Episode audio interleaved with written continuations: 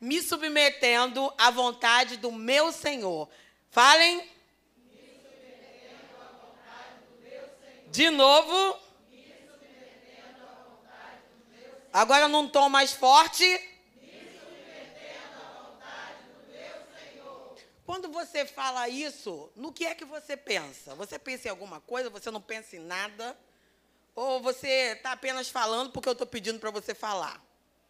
Me submetendo à vontade do meu Senhor. Lucas 6,46. Gostaria que vocês abrissem.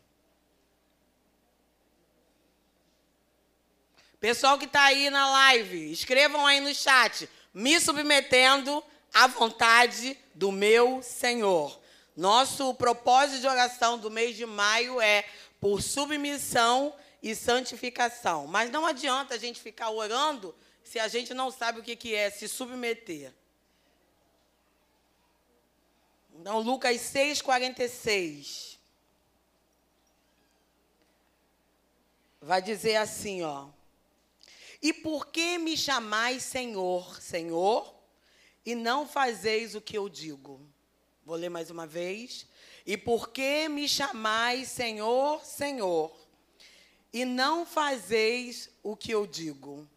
Se eu for fazer uma pergunta a vocês, assim, o que é ter Deus como Senhor da minha vida?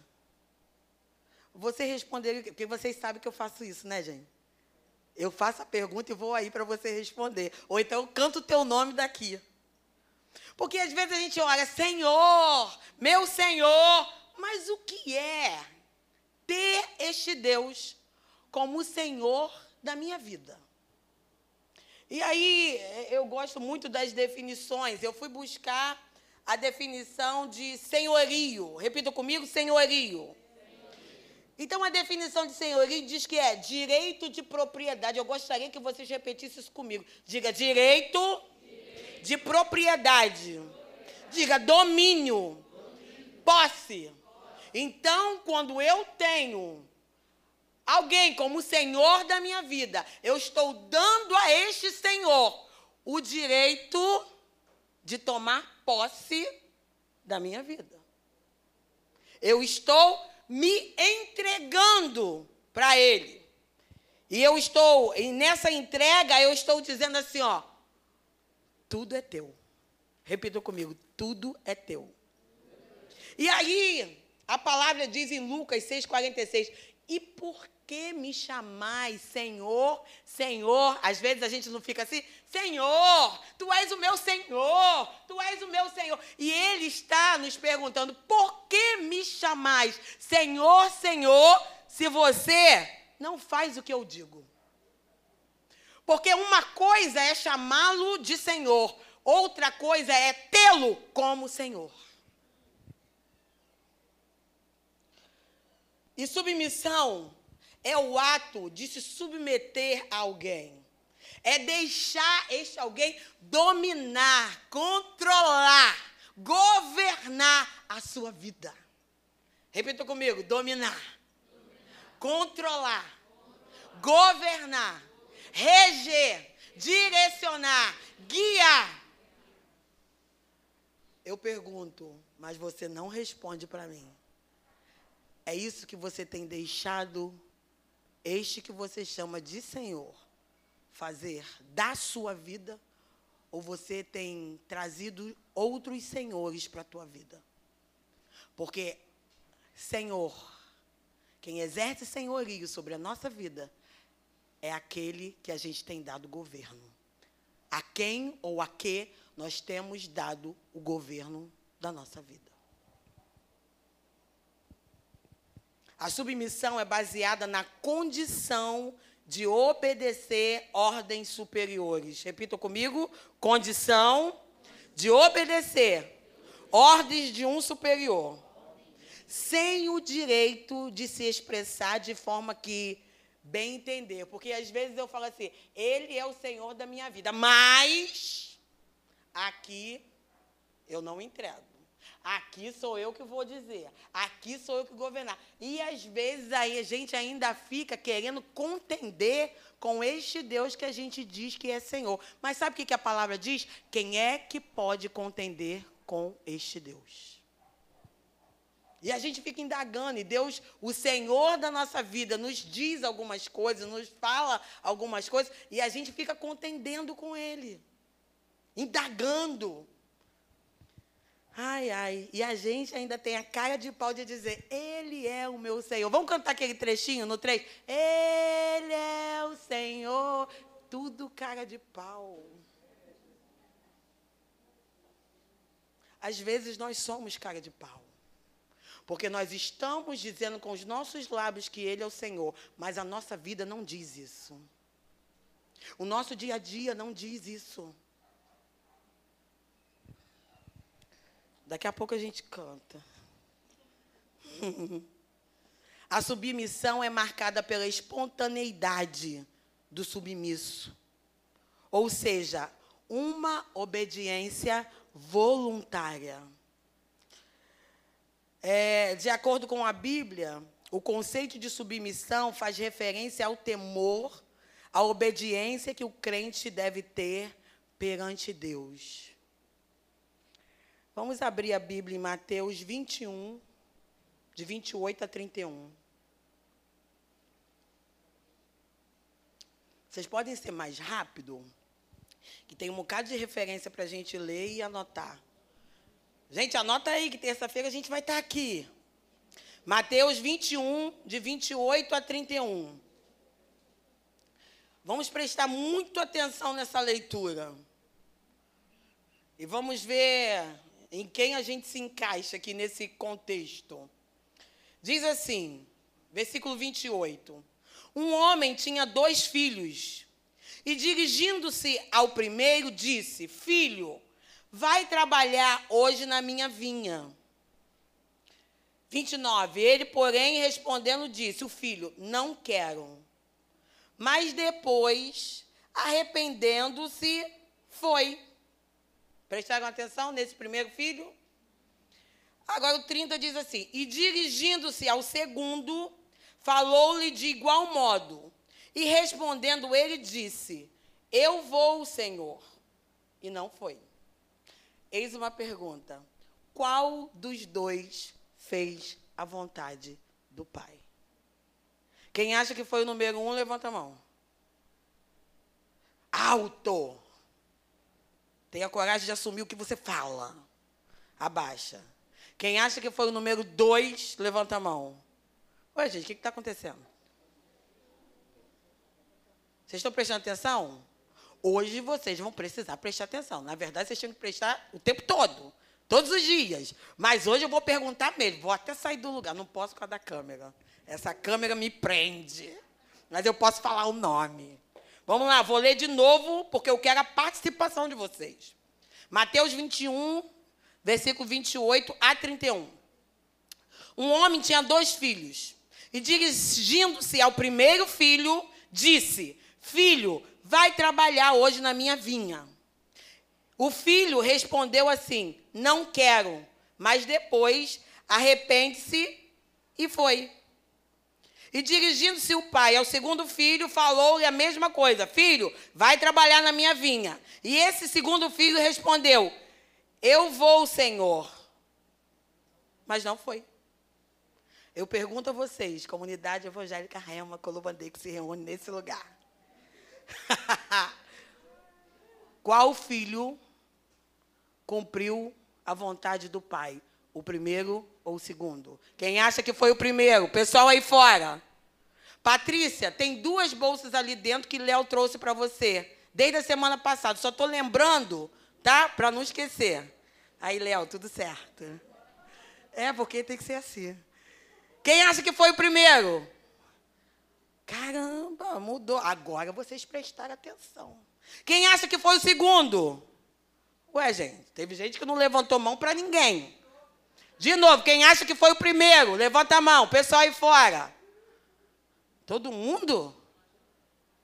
É, lá fora, maioria. Aqui dentro, quem acha que foi o segundo que fez a vontade do Pai? Então vamos continuar. Gente, o nosso Pai, o nosso Senhor, todos os dias nos dá oportunidades. Repita comigo: oportunidades de obedecer ao que Ele diz, ao que Ele fala. Gente, e não é de vez em quando que Ele fala conosco. Todos os dias Ele nos dá oportunidades. E nessa parábola aqui desses dois filhos, gente, um filho, o primeiro filho, diz assim: ó, não vou, de cara, não vou. Mas depois ele se arrependeu, de repente ele viu que fez besteira. E foi.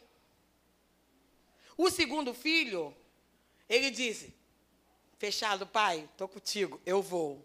E ele não foi. Agora vamos trazer para nós. Em que condição nós estamos hoje? Do primeiro filho ou do segundo filho? Porque eu esqueci seu nome. Natália, porque eu acho que todo mundo é Renata. Entendeu? Eu, ia falar Renata, falei, não é. Então, Natália, é, tem essa coisa da gente dizer não para Deus em algum dado momento, Débora, mas depois a gente viu que fez besteira, a gente se arrepende, a gente se coloca diante dele e a gente, Renata, volta ao posicionamento correto. Isso é bom ou é ruim? É, respondam. Ai, gente, pelo amor de Deus. Valeu, Sérgio. Agora, o segundo é aquele que fala assim, ó. O pai fala e ele, tudo certo, pai, vou fazer. Mas passa o primeiro dia, o segundo dia, o terceiro dia, o primeiro mês, o segundo mês, o primeiro ano, o segundo, o terceiro ano, e continua não fazendo. É aquele que tem aparência de que faz, que até fala com os lábios que faz, mas não faz.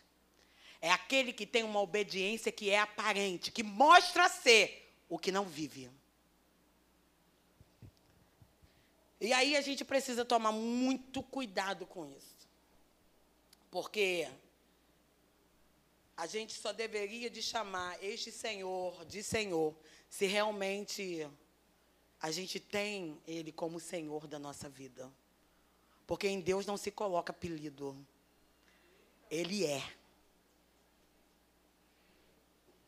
E às vezes, quer ver, né, Arielle?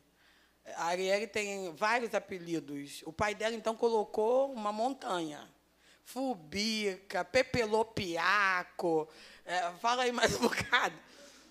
Ourinho, ele tinha até uma musiquinha. O ourinho, o ourinho do papai, papai. Uh, uh, Luiz é desse jeito. Mas, gente, quem é que pode colocar apelido em Deus? Existem pessoas que estão relacionando a palavra Senhor a Deus como um apelido. E em Deus não se coloca apelido. Ele é.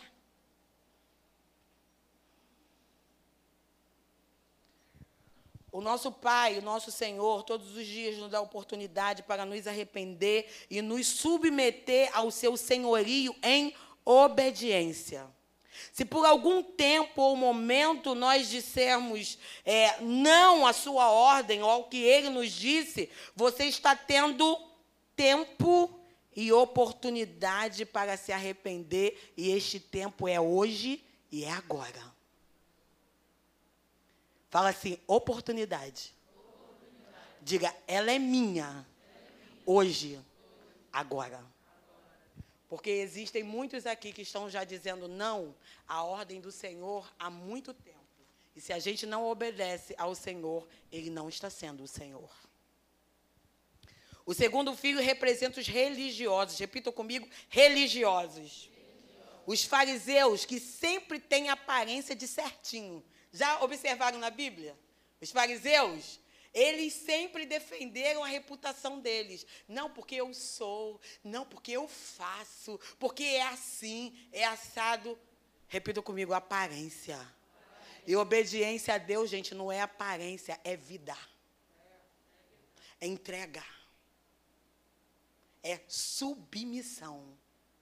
Eu me submeto, eu me coloco debaixo desta palavra e obedeço e cumpro e respondo a ela. Então, o segundo filho representa os religiosos, os fariseus, que sempre têm aparência de certinho, que está se fazendo algo no templo, ou na obra, ou seja lá, onde for. Que sempre diz que vai fazer. Mas o coração está longe de se render ao senhorio de Deus, para permitir que seja feita nele a vontade dele, que é soberana. A obediência do segundo filho é uma obediência de aparência. O tempo todo está dizendo sim, Senhor, sim, Senhor. Eles, eles até conhecem a lei, eles ouvem a lei e faz tudo superficialmente para cumprir a lei. Mas é aparência, é total aparência. Mas em relação a Jesus, o seu coração está longe, porque não há submissão a ele. Abra aí Isaías 29, 13. Agora a chapa vai esquentar.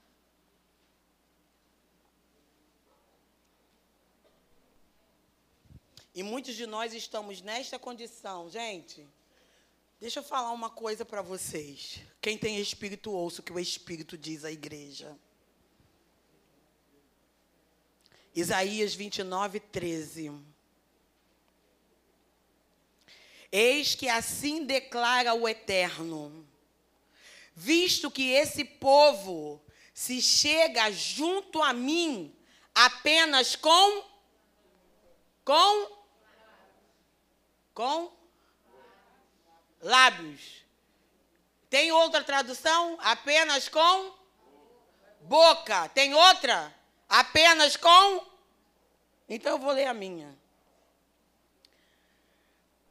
Eis que assim declara o Eterno: visto que esse povo se chega junto a mim apenas com palavras, sem atitudes, e me honra somente com o mover dos lábios, enquanto seu coração está muito distante da minha pessoa.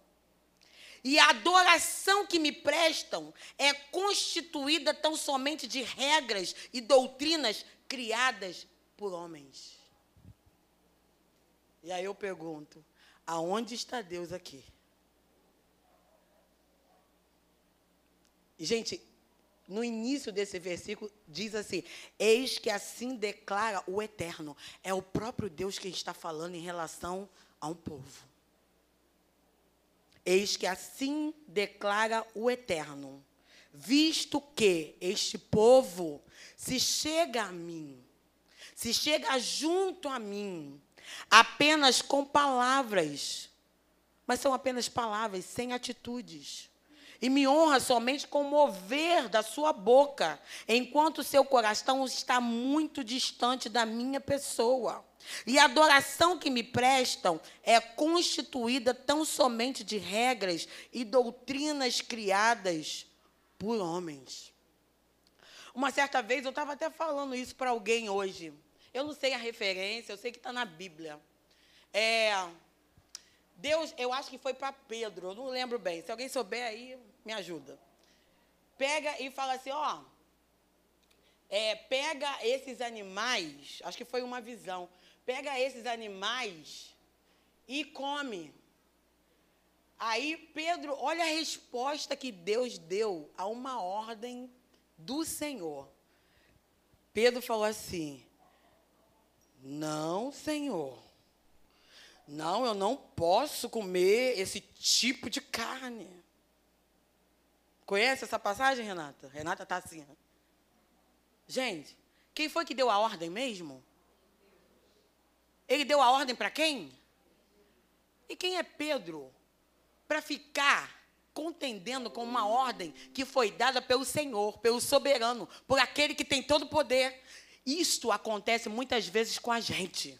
Porque nós temos opiniões por causa de regras e ensinamento de homens. E nós valorizamos muito mais o que os homens estão falando do que o próprio Deus está nos dizendo para fazer.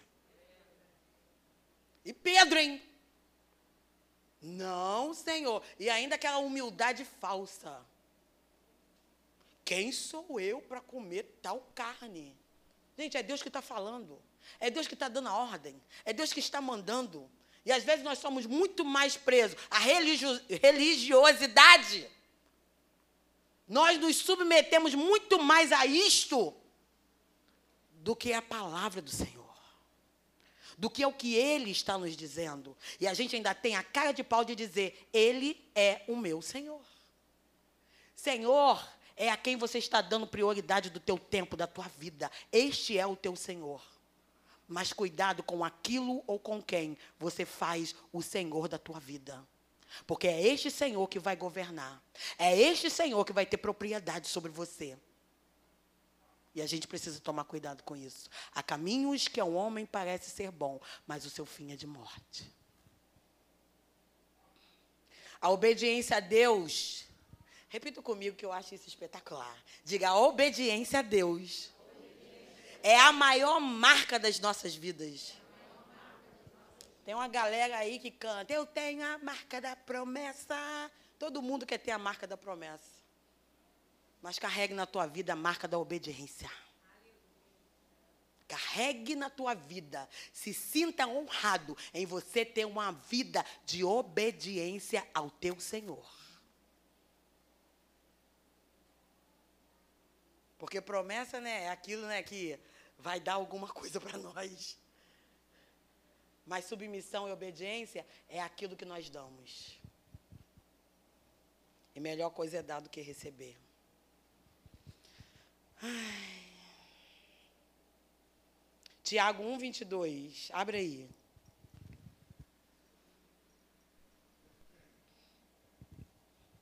Rápido, gente. Tiago 1, 22. E sede cumpridores da palavra, e não somente ouvintes, enganando-vos com falsos discursos. Vamos ler de novo? E sede cumpridores da palavra, e não somente ouvintes, enganando-vos. Está errada a referência? Tiago 1, 22? Está certo, né? enganando-vos com falsos discursos. Aí o 23 diz assim: Porque se alguém é ouvinte da palavra e não cumpridor, é semelhante ao varão que contempla no espelho o seu rosto natural.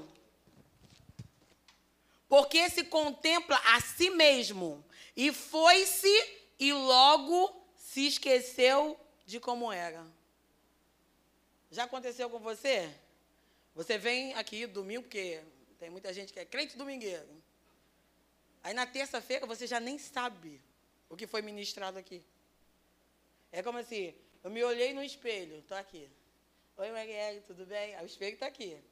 Eu virei as costas, eu já não sei mais quem, como eu sou. Já aconteceu isso com vocês? Vocês ficarem tentando imaginar na mente de vocês como é que você é. E a gente acaba se esquecendo. Quem é apenas ouvinte Esquece rápido, mas aquele que ouve, pratica. Aquele que ouve, vive. E nós precisamos parar apenas de ficar sendo ouvintes, mas a gente precisa escutar. Porque quando a gente escuta, a gente introduz. Quando a gente introduz, a gente medita. Quando a gente medita, não tem como a gente esquecer. Quando a gente não tem como esquecer, a gente vive. Agora, você vem no domingo, senta aí na cadeira, ouve e não escuta, você não vai viver. Abre aí o livro de Esdras 7, versículo 10. Esdras, vamos lá, quem achar primeiro lê. Eu gosto desses livros mais difíceis. Esdras 7, 10. Porque Esdras tinha preparado o seu coração para buscar. Repita comigo. Porque Esdras tinha preparado o seu coração para buscar a lei do Senhor e para a cumprir. Olha só, gente, é, aqui está é, é, tá dizendo sobre um processo. Ó, porque Esdras tinha preparado, repita comigo, preparado, buscar então ele tinha preparado seu coração para buscar a lei do Senhor. Tem uma galera aí que vem para a igreja de qualquer jeito, não prepara nada. não prepara a vida, não prepara o coração, não prepara o altar, não prepara nada. Ah, do jeito que é, eu embrulho e jogo.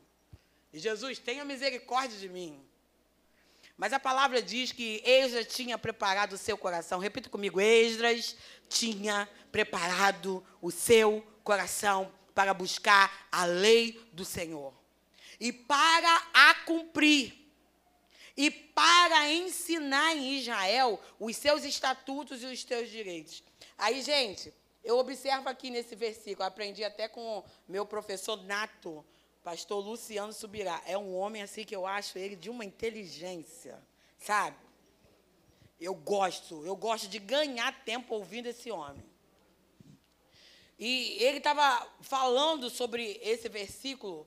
Ele falou assim, gente, aqui está falando que Esdras dispôs o coração para buscar a lei do Senhor. Coloque a mão assim no seu coração, fala assim: dispor o meu coração para buscar a lei do Senhor. E qual é a lei do Senhor? A sua palavra. Então, gente, não é de qualquer jeito que nós vamos nos tornar obedientes e vamos nos submeter à vontade do Senhor nós pre precisamos preparar o nosso coração.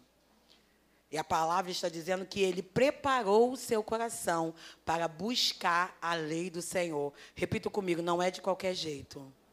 Tem que haver preparo.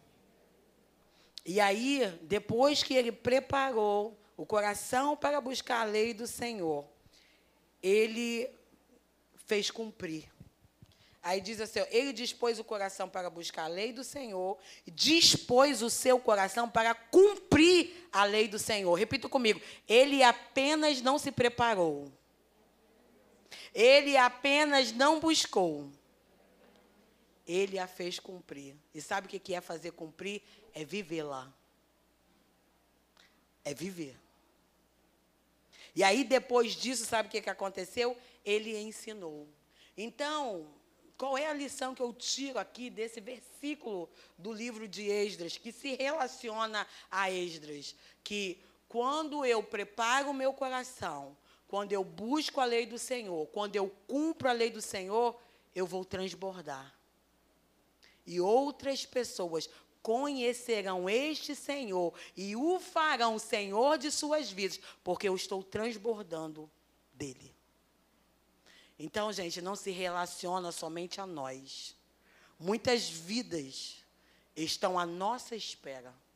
Muitas vidas estão nos esperando, nos submeter à palavra do Senhor, à lei do Senhor, para sermos cheios dela, para vivermos ela, para transbordarmos ela. E sabe por que muitos ainda não foram alcançados? Porque muitos de nós não têm preparado o coração para fazer cumprir essa lei, para viver esta lei e para transbordar esta palavra. E isto é algo para a gente pensar. Quem se dispõe a cumprir a palavra do Senhor, ele não vai apenas ficar para ele, ele vai transbordar para outras. A nossa obediência e submissão a Deus vai fazer com que outros se submetam ao senhorio deste Senhor, que é o meu Senhor. O Senhor espera de nós um compromisso de obediência. A melhor declaração de amor que podemos dar a Deus, quem aqui sabe qual é? Vou fazer uma pergunta. Quem aqui ama ao Senhor? Bem alto. Agora está todo mundo tímido bem alto. Quem aqui ama o Senhor? Sabe qual é a maior declaração que você pode dar a este Senhor? Não é dizendo que o ama. Não é falando que o ama. É demonstrando com a sua vida que você o ama. E a gente demonstra com obediência e submissão. Não existe demonstração de amor a Deus sem que haja obediência e submissão a Ele. E não fica se achando quando você diz que ama Ele e tem uma vida totalmente contrária que Ele diz que é para ter, não faz nem cosquinha nele, gente. Você só está jogando palavras ao vento. E a gente precisa saber que tudo na nossa vida é muito precioso. O que a gente faz, o que a gente fala, quem a gente é. Então não vamos perder tempo sendo falsos, entre aspas, mas vamos procurar sermos verdadeiros em tudo que a gente é.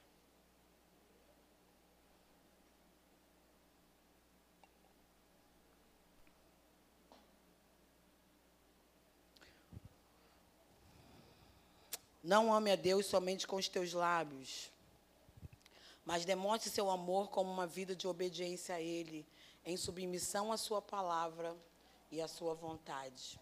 A obediência e submissão a Deus é um ato de fé. Repita comigo: a obediência e submissão a Deus é um ato de fé. Agora fala assim, mas pastora, por quê? Pergunta.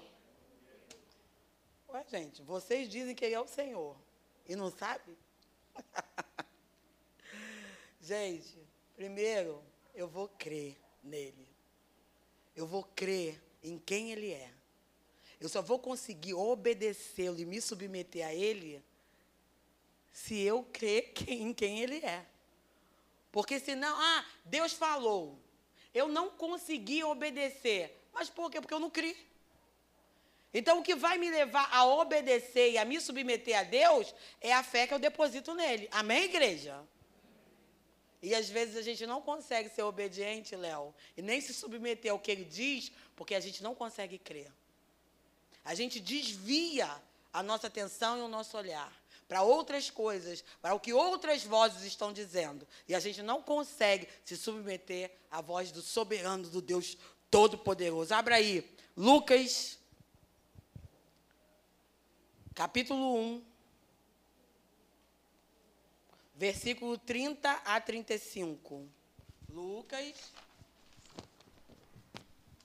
Lucas, capítulo 1, versículo 30 a 35.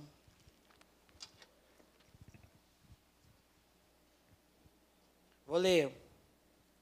Disse-lhe então o anjo: Maria, não temas, porque achaste graça diante de Deus.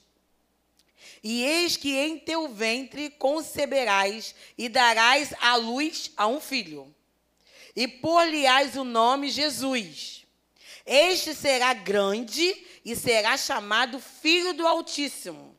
E o Senhor Deus lhe dará o trono de Davi, seu pai e reinará eternamente na casa de Jacó, e o seu reino não terá fim. E disse Maria ao anjo: Como se fará isto, visto que não conheço varão?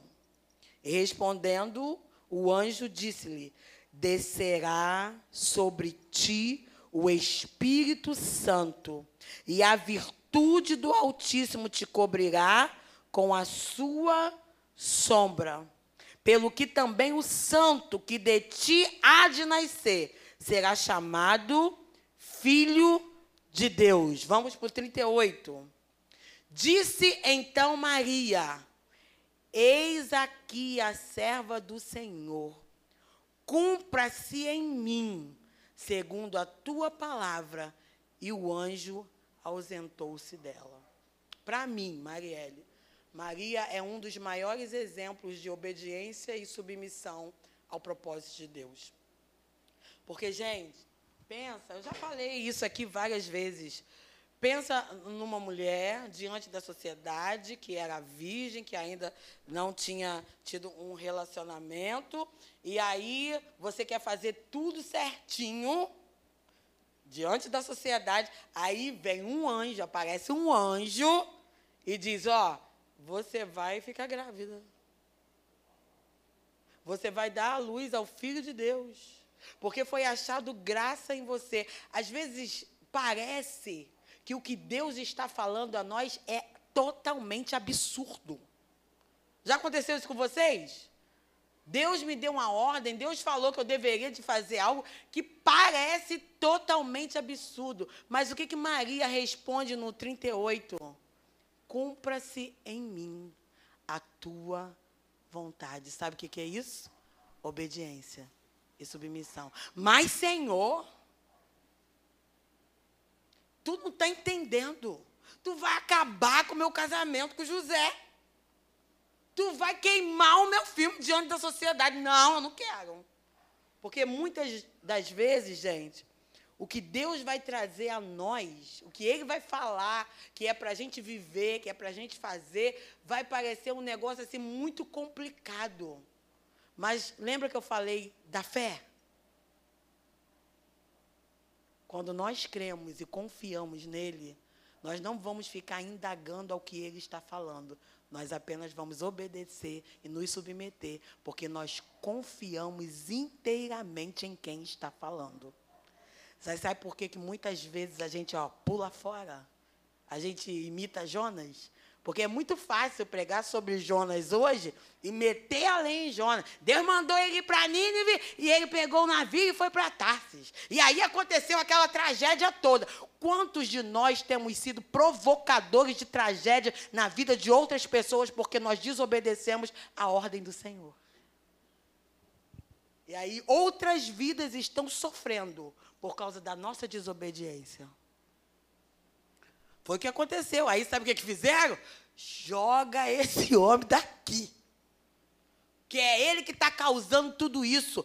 Por causa de uma vida de desobediência, às vezes nós nos tornamos causadores de tempestades em lugares, em vidas, em ambientes. Sabe quando foi que parou? Quando ele foi lançado fora do navio. Quantos aqui desejam ser lançados fora de algum lugar? Ninguém, né? Mas a gente precisa se submeter à vontade de Deus e obedecer. Sabe por que, que Jonas fugiu? Sabe por que, que Jonas não quis ir para Nínive? Porque a Bíblia diz que o povo de Nínive, gente, era mau. Fala aí um, um povo aí que mata mesmo. Fala aí, aqui, no, no nosso tempo. Fala aí, gente, os índios matam mesmo? O pessoal lá da Índia, eles matam mesmo, se for falar do Evangelho. Mas quem? Ana Gleice, fala aí. Ah, isso, o pessoal do Estado Islâmico. Eles, assim, sem pena, sem dó. Agora vamos comparar a, a, essa galera de Nínive a esse povo aí, que mata sem pena e sem dó. Aí Deus pega e manda o pobre do Jonas para lá. Mas, gente, quem foi que mandou? Quem foi? E quem é que pode ficar discutindo com a ordem desse Deus? Aí você é assim, ó, eu. Porque ele já me falou muito tempo que eu devo fazer, a direção que eu devo seguir, e eu continuo no navio causando tempestade na vida dos outros e na minha também. Ele te pergunta nesta noite, até quando? Lembra que no início eu falei ele nos dá hoje, agora, oportunidade de nos arrepender e voltarmos à posição certa. E aí Maria pega e fala: que se cumpra em mim. Gente, que coisa linda.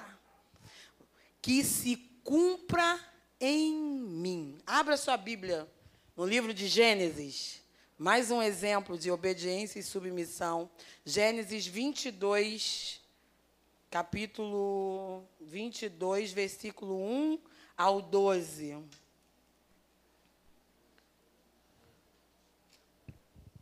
E aconteceu, depois dessas coisas, que tentou Deus a Abraão e disse-lhe: Abraão, e ele disse: Eis-me aqui. Gente, vamos ficar aí nesse versículo 1. Deus disse o que, Abraão? O que, que Deus disse, Abraão? Deus só falou o nome dele, é isso, gente? E ele disse o quê? Mas ele disse eis-me aqui para quê? Gente, preste atenção nisso, gente. Preste atenção nisso. Ele apenas ouviu a voz do teu Senhor e reconheceu, e sem saber o que o Senhor iria falar, num gesto de fé, de confiança, de submissão e obediência, ele já disse: Eis-me aqui, sem se importar com o que sairia da boca de Deus. E ó, que o que saiu.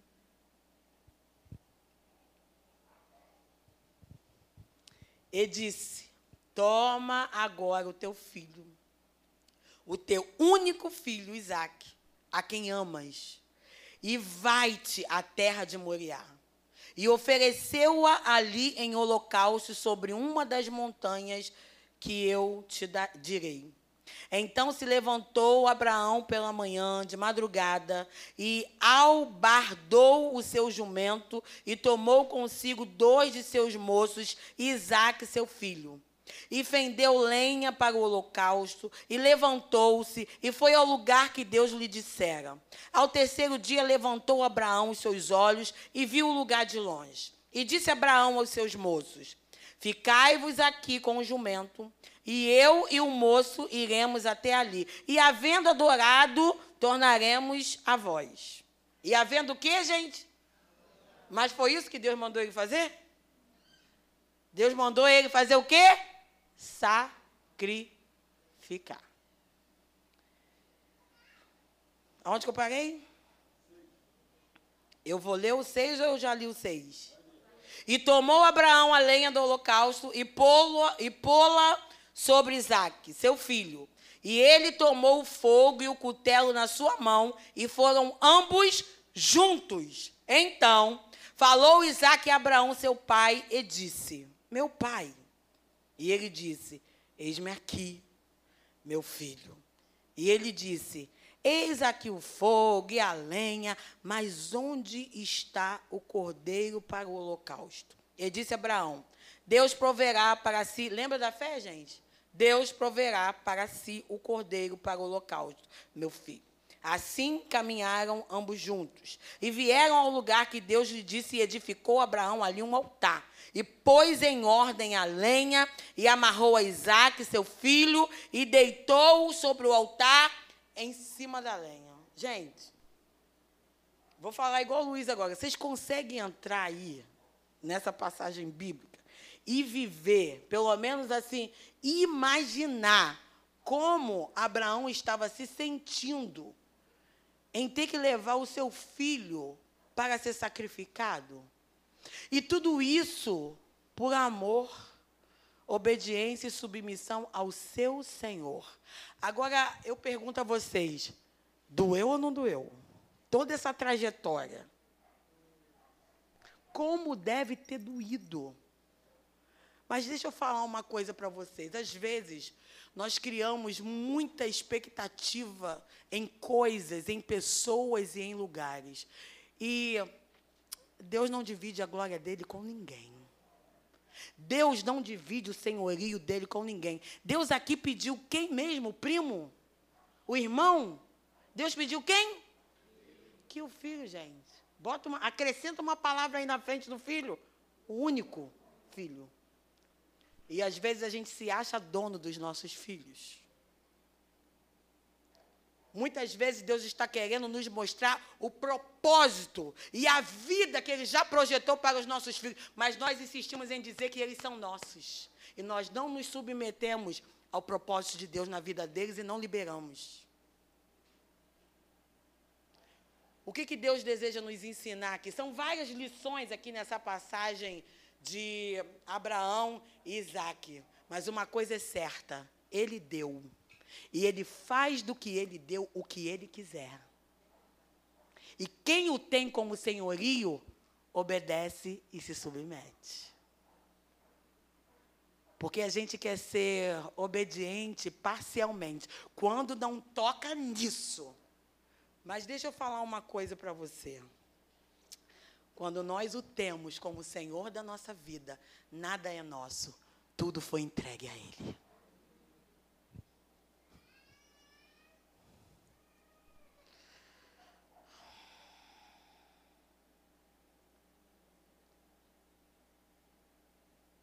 O silêncio da morte.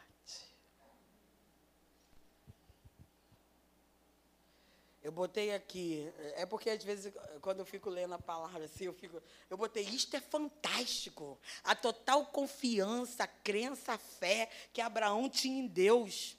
O levava a obedecer e a se submeter a ele mesmo, sem saber o que ele iria pedir. E mesmo assim, quando ele soube o que ele pediu, e foi uma coisa surreal, ele obedeceu. Repita comigo: Deus sabe o que nos pede. Diga, Deus prova, porque Ele se amarra quando nós o respondemos com uma vida de obediência e submissão ao que Ele pede, ao que Ele fala, ao que Ele ordena, ao que Ele manda. Eu fico pensando, gente, Deus olhando para Abraão. Eu fico pensando. Porque, gente, ô coisa difícil Deus pediu. E se for um, um, pessoal aí de mente fraca, chuta logo balde. Que Deus é esse? Que promete. E demorou a cumprir. Depois que cumpre, pede para eu sacrificar. Quem tem relacionamento com Deus sabe quem Ele é e confia a Ele tudo o que é nosso. Confia. Confia. Repita comigo. Confia. Então, gente, se você era um tipo de pessoa que dizia que Ele é o teu Senhor, sem ter essa totalidade, se ajeite hoje, Ele está te dando oportunidade. Às vezes o nosso maior tempo é de tudo que é nosso. E quando nós temos um Senhor, nós dedicamos tu, tudo, todas as áreas da nossa vida, tudo, o nosso relacionamento, tudo, sem exceção alguma. Luiz já falou aqui para vocês, a gente estava na semana do nosso casamento, e eu cheguei na cara dele e falei: se Deus me disser que não é você, eu te deixo na porta da igreja. Não tem aquela noiva maluca que sai correndo e diz, não, e sai correndo? Ia ser eu. Porque muitos, para muitos de nós, Deus está dizendo não. E nós estamos insistindo. E quando a gente quebra a cara, a gente ainda quer colocar a culpa em Deus porque Deus não te avisou. Deseje nesta noite a ser sensível para ouvir aquilo que Deus está falando com você. E deseje ser um filho obediente. Deseje ser um filho que honra ao teu Senhor. E isso, gente, não é fácil. E alguém fez uma oração, eu não lembro quem, se foi Leonora ou se foi a Flor. Alguém falou assim: é, é, ou obedeceu, submeteu, não lembro bem, falou, é fácil. E eu meditei naquilo. A pessoa estava orando aqui, foi quem, gente? Foi Flor? Ô, Flor, eu concordo contigo. Porque para quem já entregou o senhorio da vida na totalidade para ele, é fácil. Mas para quem não entregou, é muito difícil. Porque quem vai se render? Se nem confia. Quem vai obedecer? Se nem acredita. Porque eu gosto muito do que ele faz, mas não quero fazer nada para o agradar. Então, para muitos é muito difícil. Existem pessoas que falam assim, ó, é extremamente difícil servir a este Deus. Mas, gente, já tentou se aproximar dele e ter relacionamento com ele? Natália, você é uma pessoa fácil ou difícil de se relacionar?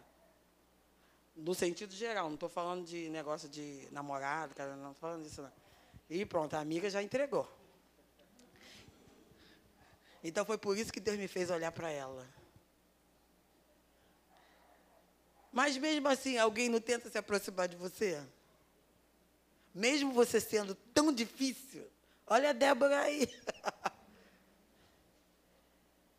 Gente, vale a pena nós rompermos o difícil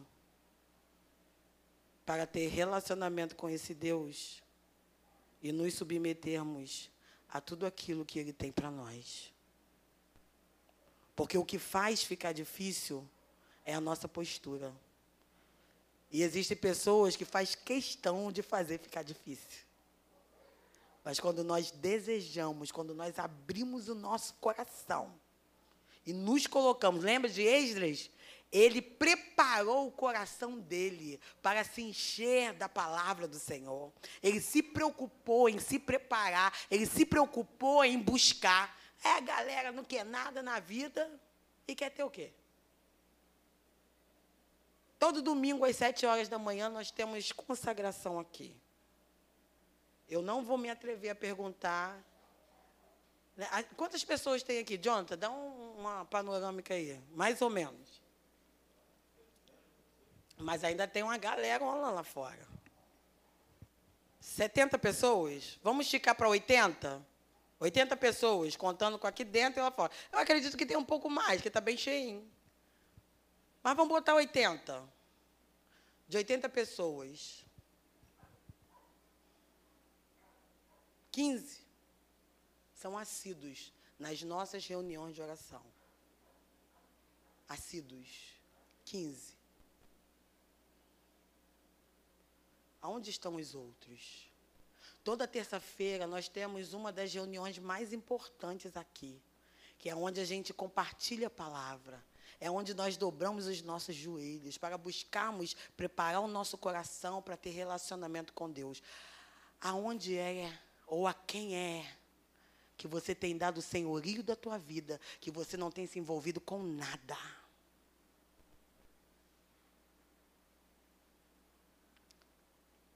Você não acha que é se conformar em dar para Deus apenas duas horas de um domingo à noite porque é o teu dia de folga? Porque é o teu dia que você não está trabalhando? Ou você deseja se esforçar para adquirir ainda mais relacionamento com este Deus. E não vem com essa conversa mole que você não vem aqui, mas você faz em casa. Não vem. Deus sabe quem é cada um de nós. E Ele sabe de verdade a quem é que nós estamos dando o senhorio da nossa vida. Porque para as nossas coisas, gente, a gente fala isso aqui direto, nós somos muito batalhadores, porque a gente quer ganhar dinheiro, porque a gente quer pagar as nossas contas. Sabe por quê? O preço que foi pago pelas nossas vidas não saiu da nossa conta.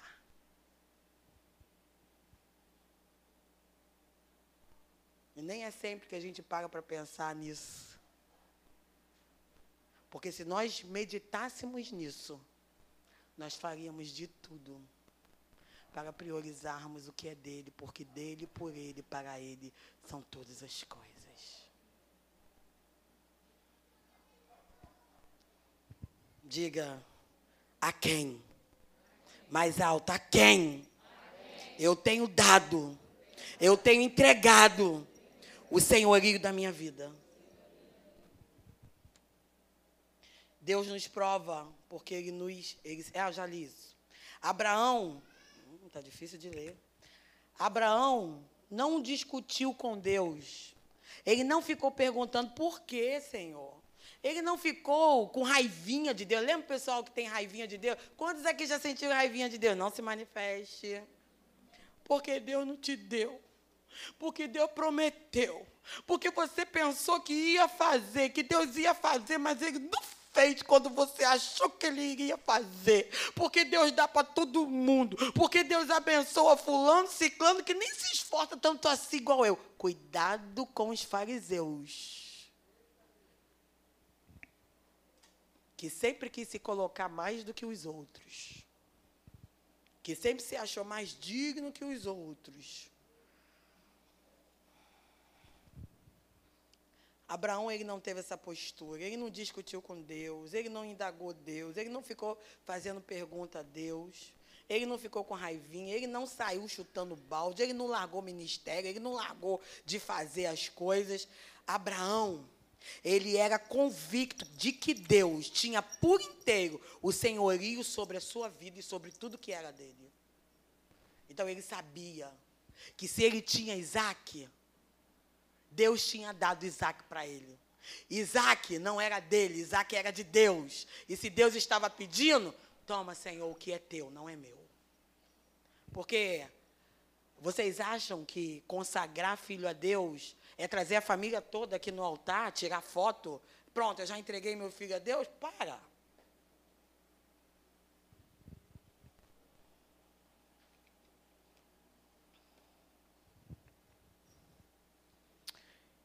E nós entendemos que senhorio é, lembra que eu falei lá no início? Direito de propriedade, domínio, governo e posse. Repita comigo: senhorio é direito de propriedade, domínio, governo e posse. Senhorio é direito de propriedade, domínio, governo e posse. Agora é a prova. Vamos ver quem vai tirar 10. Senhorio é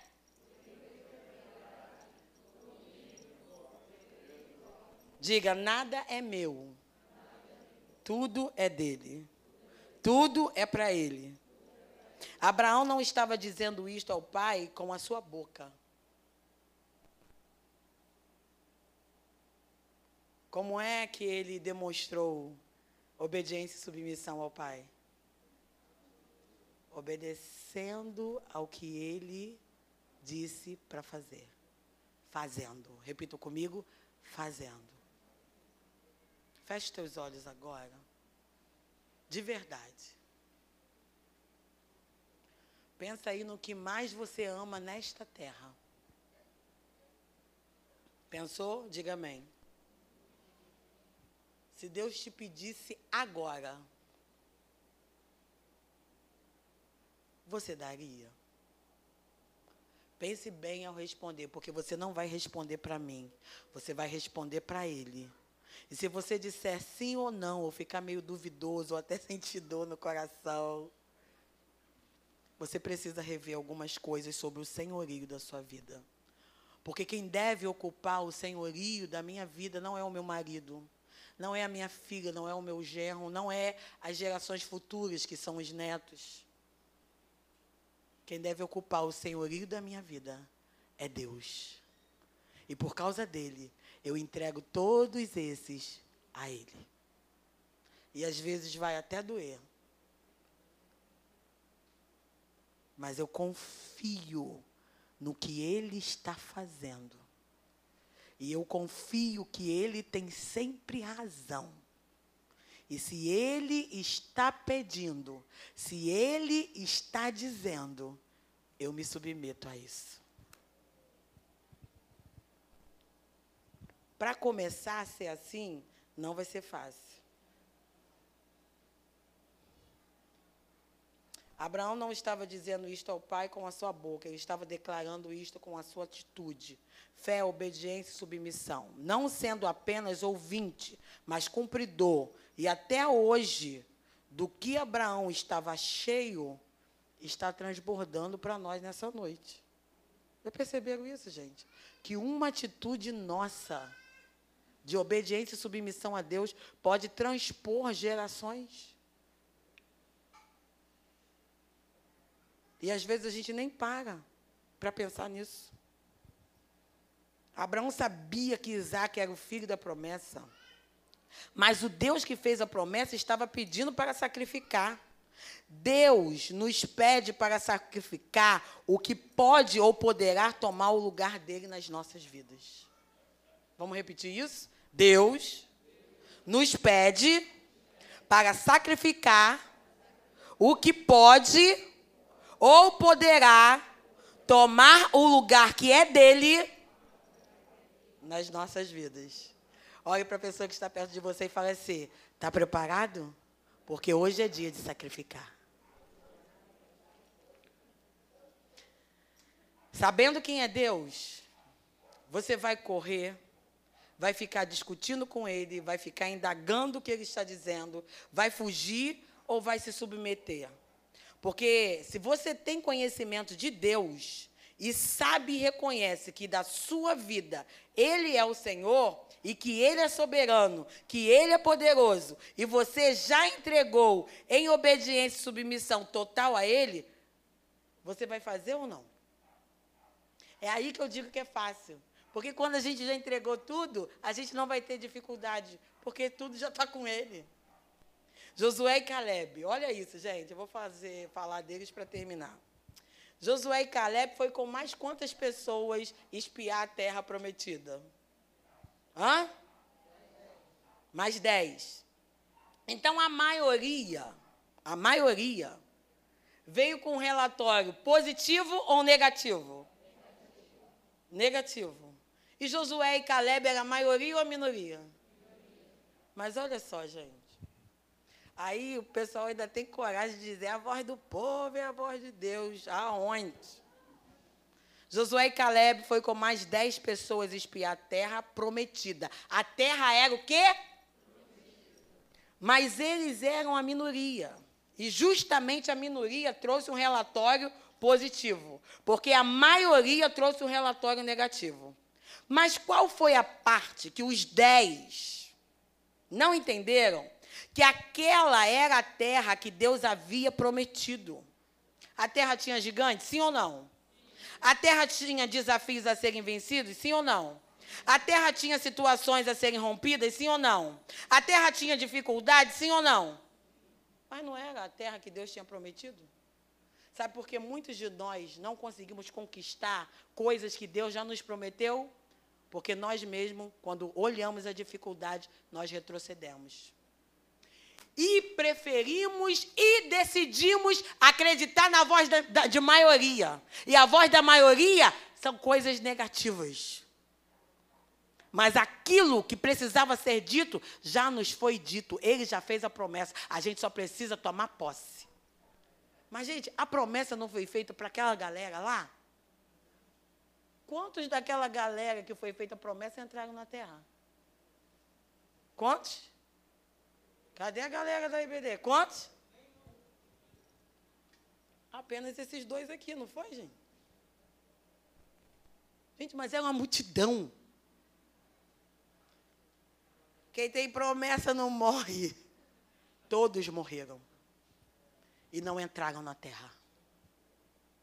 E aí, o que, que vocês me dizem disso?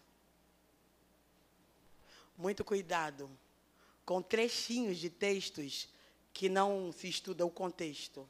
Porque todos esses aqui tinham promessas. Foi prometido para eles, mas eles não viveram promessa porque eles não se submeteram ao que Deus falou. Ele falou: a terra é essa. Mas já viram que Deus nos faz promessas? Ou então, é, tem gente que gosta muito quando fala assim: Eis que eu vejo uma porta diante de você. Hoje eu estou no teu pé, Natália. Fica de pé. Eis que te digo, varoa. Eu vejo uma porta diante de você. Entra por ela agora. Entra pela porta, Renata. Tem certeza que vai entrar? Porque só pelo fato de dizer que uma porta está sendo aberta diante de nós, mas você sabe o que tem na porta? Você sabe o que é que você vai ter que encarar dentro dessa porta? Dentro dessa porta, Renata, tem gigantes que você vai ter que enfrentar. É, Natália, dentro dessa porta, tem dificuldades que você vai ter que ter coragem para romper. Mas a porta já está aberta diante de você. Vai encarar ou não vai? Não precisa responder agora, senta. A decisão é nossa. Somos nós quem decidimos que tipo de voz nós vamos dar ouvidos e obedecer. Somos nós quem decidimos a quem nós vamos dar o senhorio das nossas vidas. E isso vai fazer toda a diferença para toda a nossa vida.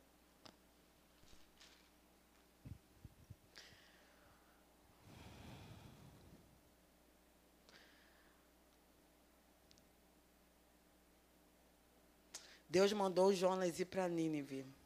Jonas pegou um navio e foi para Tarsis. Porque o povo lá de Nínive, eu falei antes, era muito perverso, era muito mal, era um povo idólatra, era um povo sanguinário. E dentro dessa porta tem uma galera bem assim, Natália. Você vai encarar ou não vai? Nós olhamos as dificuldades, nós olhamos as barreiras E nós colocamos limites. Nós colocamos limites. Nós colocamos limites naquilo que o Senhor já disse que é nosso. E a gente deixa de conquistar. Problema é teu, Natália. Se tem dificuldade, se tem barreira, se tem gigante, seja lá o que for que tenha. Sabe quem foi que te falou que essa porta se abriu diante de você? O Senhor o Deus que sabe todas as coisas, que conhece todas as coisas. Agora você decide se você vai ouvi-lo ou se você vai focar nas dificuldades que você tem que enfrentar. Porque muitos de nós queremos até receber coisas grandiosas, mas não queremos encarar os desafios grandiosos para chegarmos do outro lado. Só que, gente, o que, que Deus já prometeu a vocês? o que que este Senhor já falou. E quando nós colocamos o senhorio das nossas vidas nesse Deus, gente, a gente não precisa se preocupar em ficar indagando, em ficar. Já ouviu? Não, Senhor, porque eu acho. É, Sérgio a gente está achando muita coisa. A gente está se achando até melhor do que Deus, porque Ele fala, mas o nosso eu acho está muito mais na frente do que a palavra dele. E isso tem nos trazido muitos danos. Pessoas estão com as suas vidas paralisadas, porque precisam rever a quem está sendo dado o senhorio da sua vida. Fique de pé agora.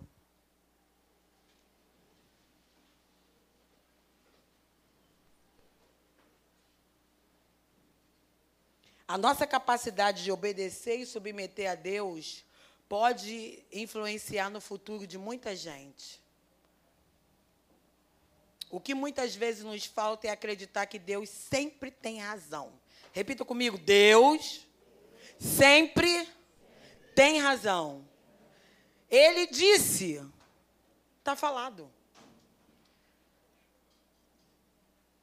Nós é, escolhemos obedecer e nos submeter a Deus, independente do contexto, do cenário, da circunstância onde nos encontramos.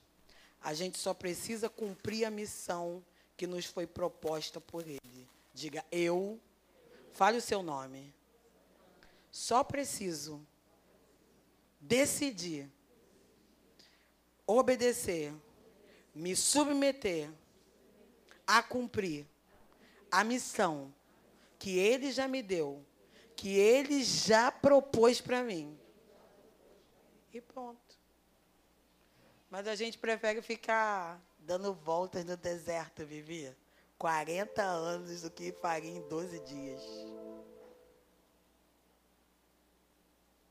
Repita comigo, 40 anos o que poderiam fazer em 12 dias. É muito dia. É muito atraso, Sérgio. Olhe para essa pessoa e fala assim: é muito atraso. Uma vez eu ouvi uma ministração do pastor Lucinho, que ele também é outro biruta, né? Doido. Ele falou assim: existem coisas que você já deveria de estar vivendo. Existem coisas que você já deveria de estar sendo.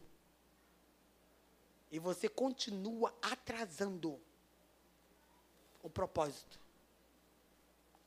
A pergunta é: daqui para frente,